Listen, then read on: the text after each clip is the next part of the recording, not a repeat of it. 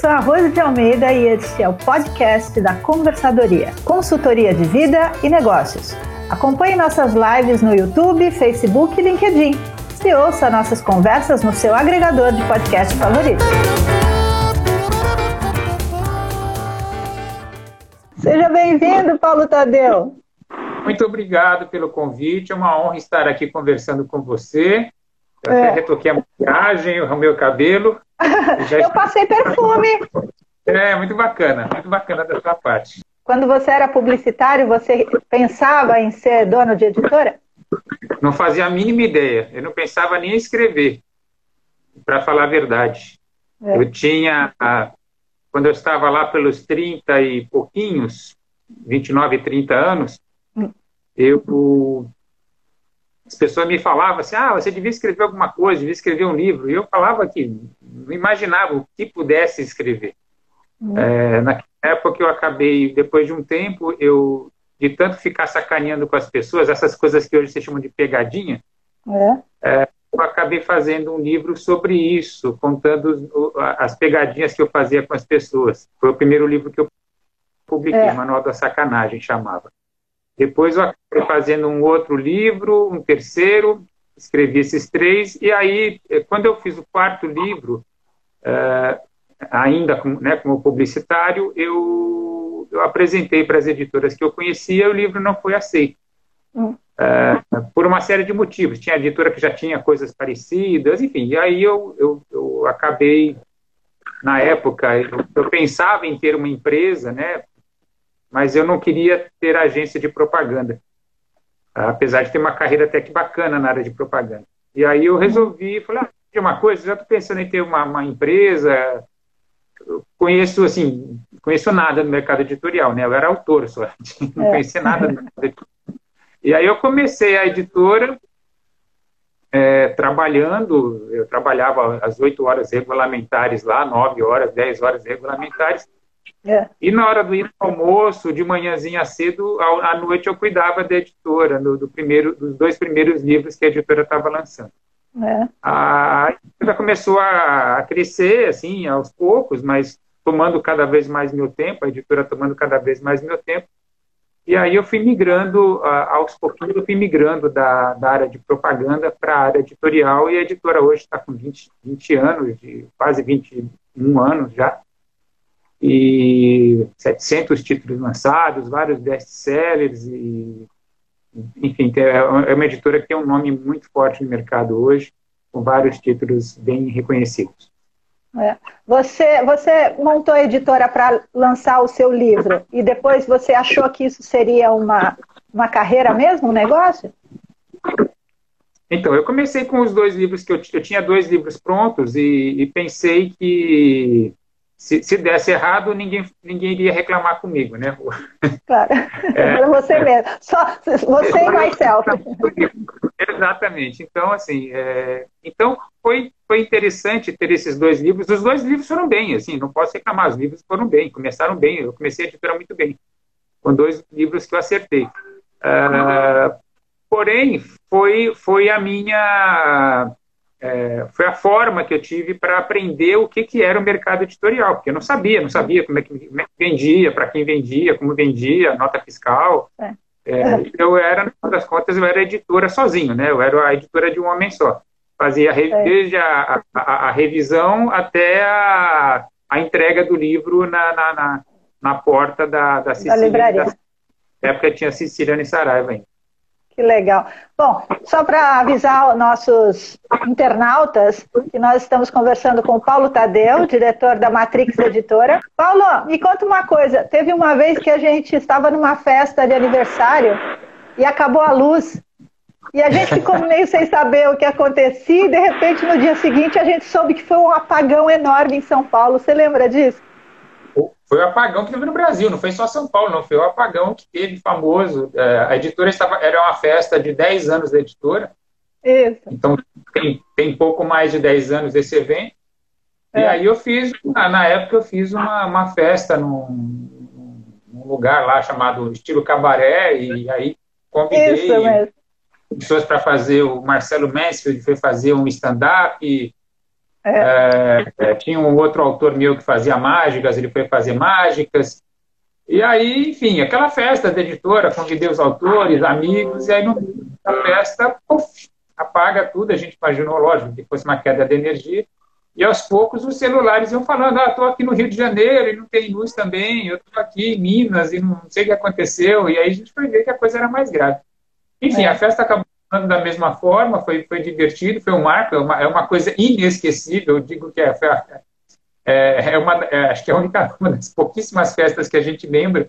Quem esteve lá realmente lembra como você, porque claro. foi um acontecimento sui generis. É. Bom, tem um monte de matéria que fala assim, onde você estava quando o avião é. bateu na torre, né? A gente pode é. dizer, onde você estava no apagão que teve no Brasil? Exatamente, as pessoas vão que lembrar legal. da festa da Netflix. Enfim. Aí Me diz uma a... coisa. Claro.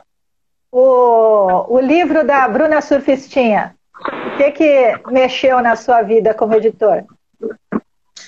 Olha, o livro dela, o livro dela é, é, na verdade, o, o, o, o, livro dela serviu de inspiração é, para eu fazer o, segundo livro sobre o assunto, que foi da Vanessa de Oliveira. Né? É. é. foi uma pena eu não ter recebido aquele. Que na verdade foi uma ideia do Marcelo, da, da, da Panda, é. é. o livro da Bruna, mas como eu, eu, fui, eu fui a segunda, o segundo editor a, a receber o segundo livro, livro é. de uma garota de programa na época que é. foi a, a, a, Vanessa de Oliveira. E, e, eu vi que o livro da Bruna tinha saído, tinha acabado de sair. Eu achei o, o livro da Vanessa muito interessante, então, assim, serviu como inspiração, inspiração. para eu, eu, publicar o, o, segundo livro, que fez um grande sucesso também. E hum. a Vanessa se tornou uma, uma, uma, autora muito, muito bem vendida aqui na, na, na editora.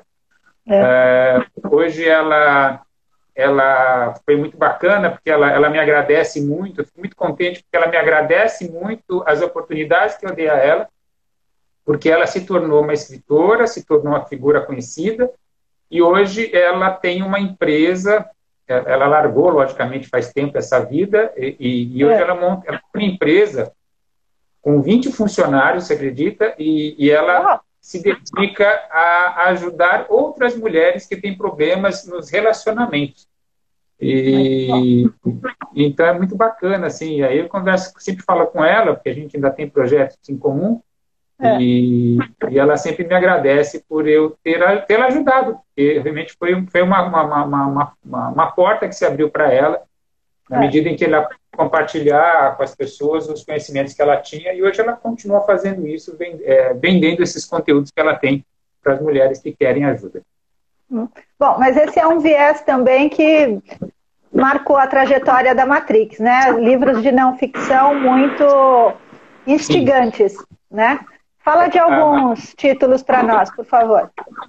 Olha, o, o, o mais recente, o, o, da Vanessa são, são best-sellers, aí hoje a gente está numa pegada muito forte de livros de reportagem, né? É, a gente teve, sei lá, assassinato de reputações. O nome aos bois, né? O nome aos bois? O nome aos bois também, que conta a história, a, a história das falcatruas da, da JBS. O último grande, grande best-seller está aqui, ó. Ah, é Christopher. É?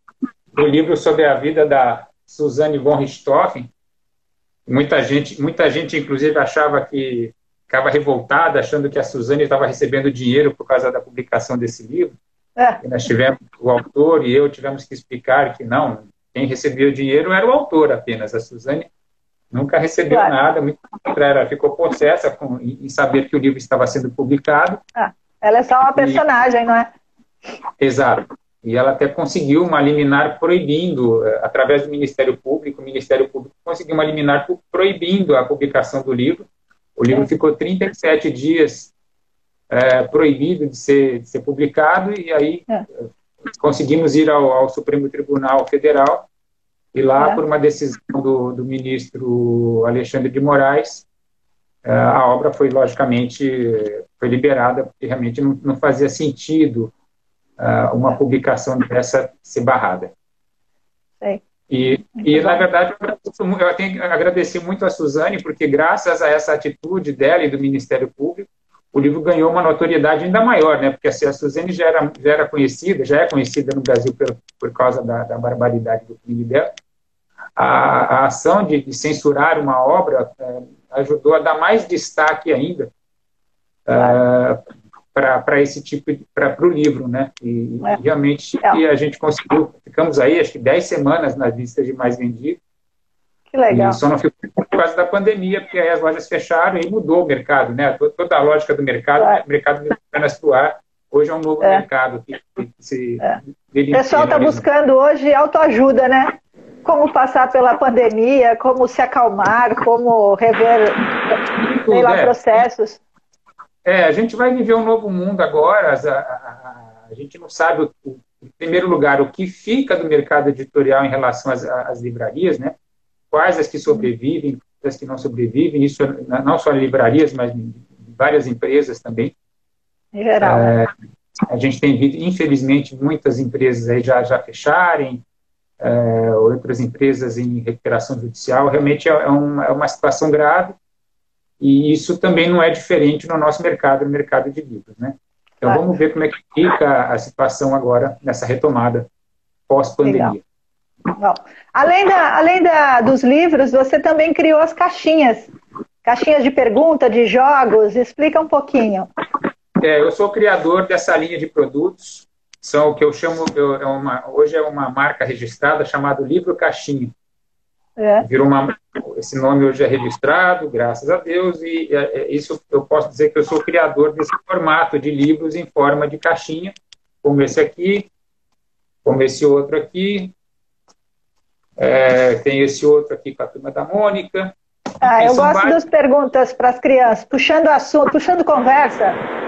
Isso, é, tem, tem vários, vários desse tipo. E, e aí, é, é esse formato que, que, dá certo, que a gente tem uma, tem uma boa entrada, ao longo desses anos todos a gente formou uma, uma boa rede de, distribuição também, e são vários, e são vários títulos que a gente já tem publicado, e, enfim, então é uma coisa bacana, eu, eu acho legal ter criado, a, a, tra, trazer esse DNA da propaganda, né, voltando ao começo da nossa conversa, trazer esse é. DNA da propaganda, de criação, de sair do lugar comum, de fazer coisas diferentes, é, isso é uma coisa que eu acho que é uma característica minha como editor, buscar o que é diferente, buscar o que ninguém fez, também porque isso é até por uma questão de sobrevivência, né? O, o livro só, só consegue aparecer se ele tiver algo que, que ninguém fez até agora. Então, Legal. É, é uma das características das caixinhas. Muito bom. Bom, lembrando os nossos telespectadores internautas digitais, os nossos Instagramers, como diz a, a, minha, a minha ídola, Consuelo Blocker. Instagramers, boa tarde. Estamos aqui conversando com o Paulo Tadeu. E se gostar, estiverem gostando da conversa, clica nos coraçõezinhos aí, que isso nos ajuda a posicionar melhor na, no Instagram. Paulo, eu queria saber do seu stand-up comedy para crianças, o primeiro proibido para maiores. Vou contar um pouquinho também, vamos lá. Bom, isso aí, é, é, esse nome do esse Proibido para Maiores surgiu em função desse livro aqui que eu lancei, fiz em 2000, 2000 e, 2000 e, 2000 e 2007. É, 2007. Eu ia falar oito. É. é. não. Quando meu filho tinha seis anos, é, o... E aí eu fiz porque eu gostava, eu, eu, eu contava piada para meu filho, ele gostava de escutar. E aí eu resolvi fazer de presente para ele, é, sem, sem maiores pretensões, porque eu queria, na verdade, colocar uma dedicatória para ele ali no começo do livro, né? É. Como eu, como eu fiz. Gabriel? o, o Guilherme. Guilherme, perdão, é. Não, então. Aí eu fiz, fiz o livro assim, sem maiores pretensões. Eu tinha editora, tá, faço uma, faço uma tiragem pequena, coloco no mercado para vender. Se vender, ok. Se não vender, não tem problema. É importante que fique esse registro para é. ele, para a vida dele. E aí, é. para minha surpresa, depois de algumas poucas semanas, o livro esgotou. Eu falei, ah, final de ano, vai ver que as pessoas compraram para dar de presente. Eu comprei, as meninas é. tinham em casa, adoravam, adoravam. Dei sorte. E aí o livro teve uma segunda edição, uma terceira, uma quarta. O livro se tornou um fenômeno editorial. Ele vendeu 180 mil exemplares até hoje. É um Nossa. número, assim, muito forte, muito grande, né? É. É, a gente conta nos dedos quem tem os autores que, que têm seis dígitos aí de, de, de livros vendidos no Brasil. Legal. E aí fiz outros livros de piadas para crianças, mais sete, mais sete títulos nessa linha, que também foram muito bem vendidos também. É. E aí, quase nessa, nessa experiência toda, eu acabei transformando essas, essas piadas que eu contava, que eu escrevia. Uh, um dia inventei, assim, de fazer o primeiro stand-up infantil do mundo.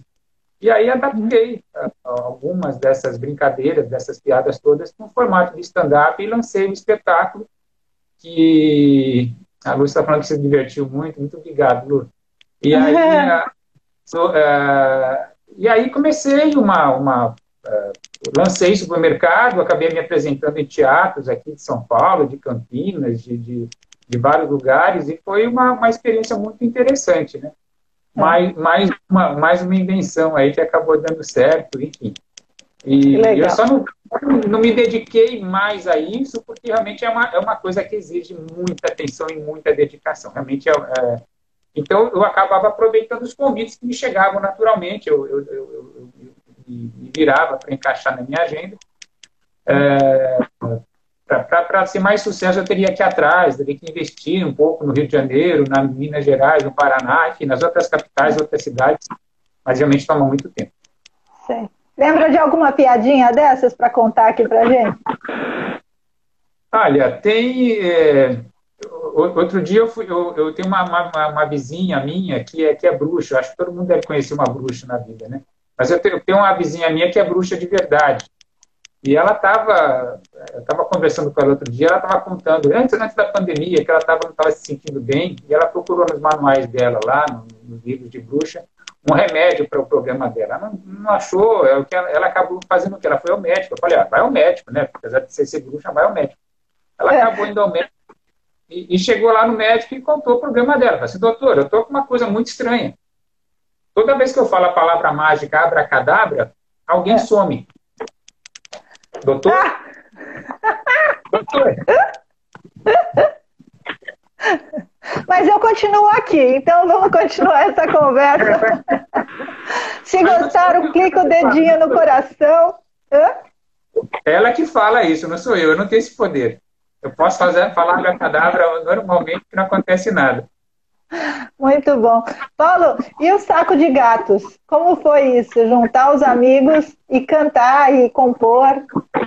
Mais uma, mais uma área, mais um um empreendimento do Paulo Tadeu é, SA, né? É, é, multiplataforma. Plataforma. Não, a banda, na verdade, é um hobby que a gente que eu tenho desde, desde, desde a minha adolescência.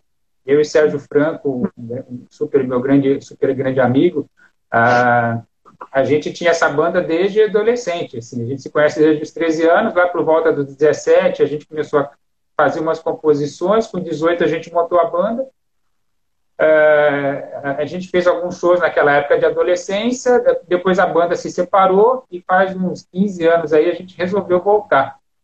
Gravamos uhum. um CD, fizemos, algum, fizemos shows por aí e faz um ano mais ou menos a gente, é, esses shows todos com composições próprias, músicas de humor, e aí há um ano a gente é, fez, criou um novo show só com músicas bregas dos anos 1970 e 80, é. E esse show se mostrou um, assim, um grande acerto, porque começamos a ter convite de um monte de gente, de pessoas, para festas, não sei o quê, e logicamente paramos por causa da, da pandemia toda, né?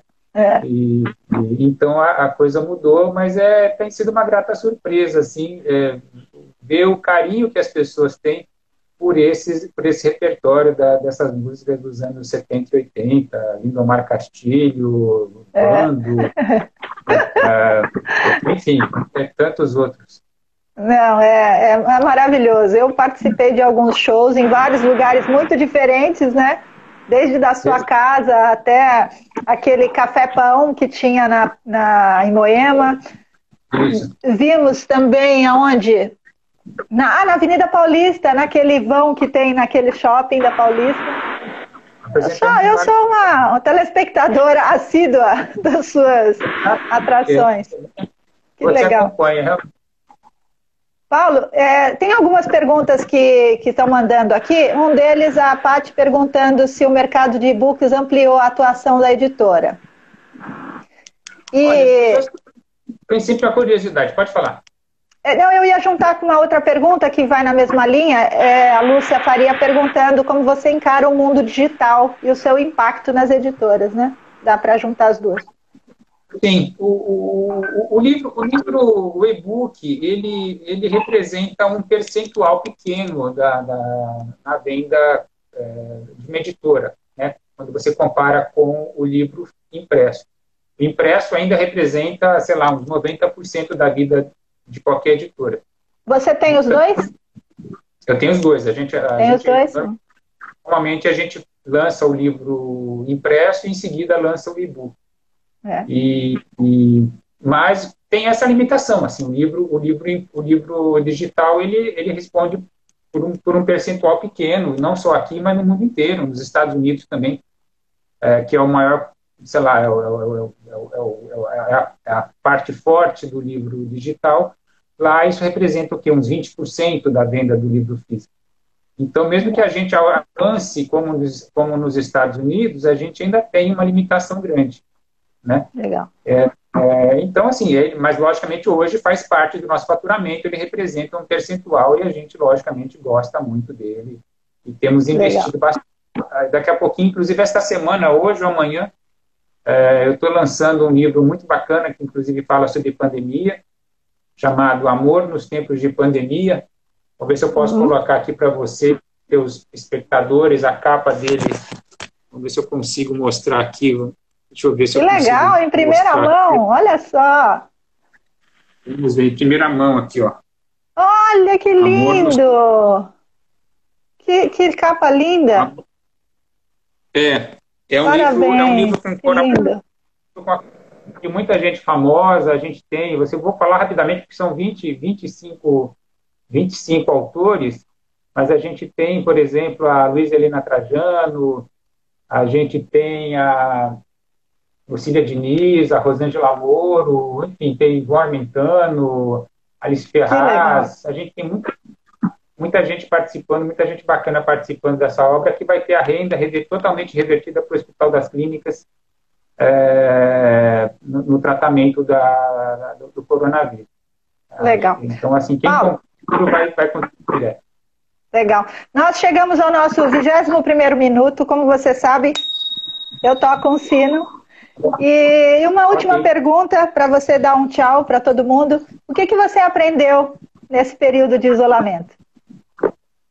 Eu aprendi a ter um pouquinho mais de paciência, a, a, a saber que tem coisas que a gente não consegue mudar, a gente tem que se resignar, enfim, com, a, com, com, o mundo, com a situação, com as coisas que acontecem, mas logicamente não desistir, mas saber que tem coisas que a gente não consegue mudar. Tá bem. Muito obrigada. Um beijo para você. Um beijo para todo mundo que assistiu. Tchau.